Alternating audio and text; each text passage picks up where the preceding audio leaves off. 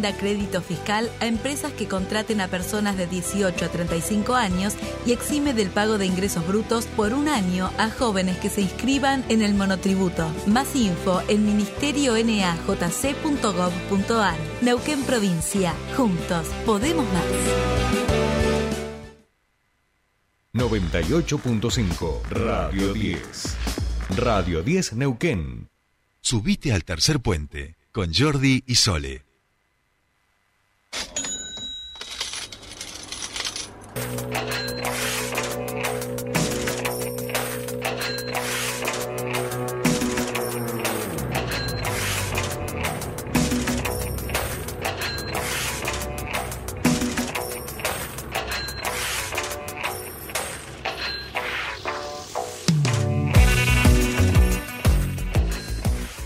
Bien, ya estamos aquí, último bloque del jueves con nuestro queridísimo Fernando Spoliansky para hablar de economía, para que eh, nos explique todas estas medidas eh, que se están anunciando por parte del gobierno nacional, el impacto que pueden tener, para hablar también de inflación, pero sobre todo, eh, bueno, lo vamos a saludar y ya lo charlamos con el Fer. Muy buenos días, ¿cómo estás? Bienvenido a tu espacio. ¿Qué tal, Jordi? Buen día para vos y la audiencia. Muy bien. Bueno, eh, lo primero que se me aparecía, Fer, es, nos hemos pasado estas columnas hablando siempre de el deterioro, de los números de inflación, de Massa pasando la gorra y viendo cómo hacía con el FMI para que el programa no terminase de apretar del todo y definitivamente al país. Creo que es la primera columna en la que vamos a hablar de medidas concretas y reales de impacto positivo en los trabajadores, Fer. Sí, exactamente. Y fíjate que paradoja, que es contrario a lo que el FMI exige y tiene como receta, ¿no?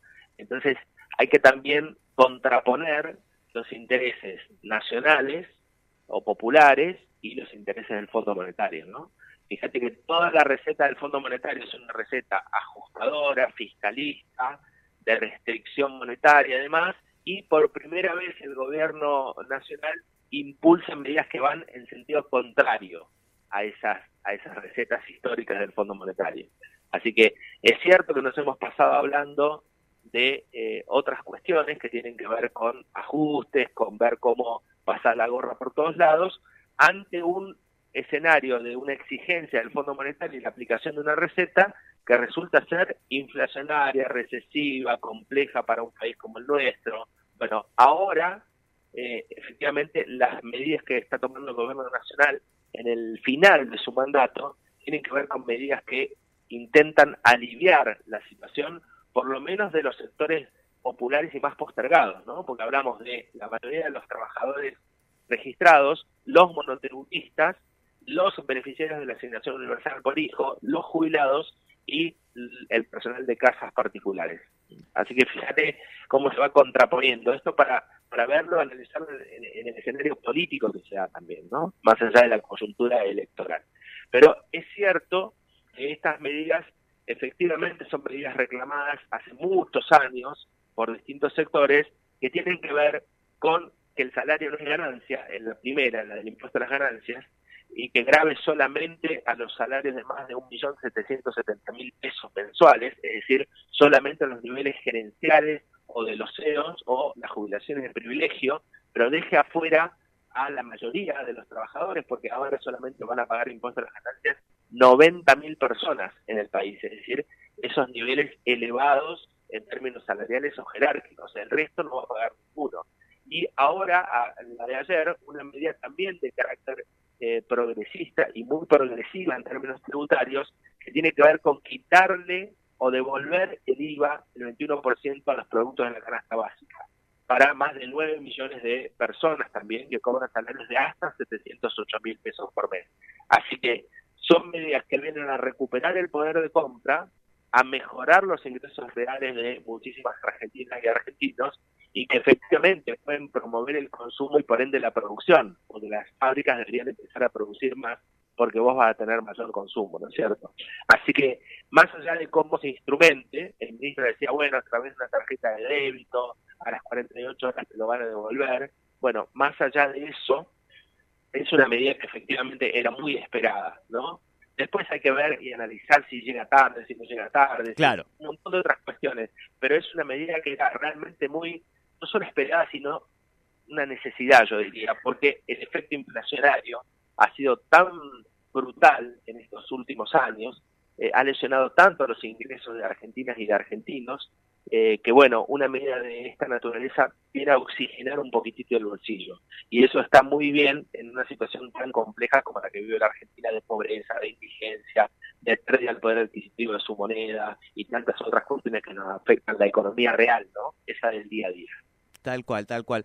Eh, Fer, en ese sentido vamos a decir, eh, a partir de, digo, vamos a hacer una fotografía que sea desde las pospaso, ¿no? Con esta devaluación del 23% hasta ahora, en el cual tuvimos primero eh, esa semana de la devaluación el anuncio de medidas que tenían que ver con moligerar y compensar, o por lo menos, digo, amortiguar esa, esa situación de la, de la inflación, y sobre todo de la devaluación, y en el último tiempo ya medidas que parece que van un poquito más allá de amortiguar esa última devaluación y tratar de compensar, en definitiva, lo que tiene que ver con una inflación muy alta en el último tiempo. Hablamos de incentivos fiscales para pymes que toman empleados, retenciones cero a las economías regionales, el nuevo piso de impuesto a las ganancias de 1.770.000, que si bien es un universo chiquito de trabajadores, pero que el impacto en algunos salarios realmente va a ser muy notorio, y la eliminación del IVA para eh, prácticamente un porcentaje muy importante de argentinos y argentinas hasta 18 mil pesos por mes. Digo, son medidas ahora sí eh, que dan cuenta en principio de lo que en las representaciones de nuestros imaginarios tenemos, que es un gobierno peronista. Después está esta clave política económica que vos decís, a buenas horas mangas verdes. Bueno, eh, da tiempo en el impacto, digamos, porque aquí de lo que estamos hablando básicamente es que todo esto se da en el marco de un proceso este, electoral, que el 22 de octubre veremos, tiene su, por lo menos su posta más importante, después veremos si hay o no este, un balotaje. Pero digo, creo que esos son los, las inquietudes, ¿no? Bueno, da tiempo en términos electorales, porque digo, en términos de lo que es eh, la canasta básica alimentaria, bueno, la gente viene padeciéndola, ahora un poco, digamos, ¿no? Sí, sí, son medidas, por eso digo, reclamadas hace mucho tiempo por los sectores eh, nacionales y populares y, por supuesto, demandadas a un gobierno eh, peronista, ¿no?